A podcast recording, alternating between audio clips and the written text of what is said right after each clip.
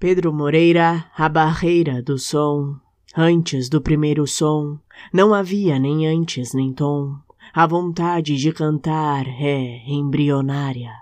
Qual é a música mais antiga do mundo? Nesse tempo de tantas perguntas, talvez uma criança se esqueça de fazê-la. Poderia me recusar a dançar?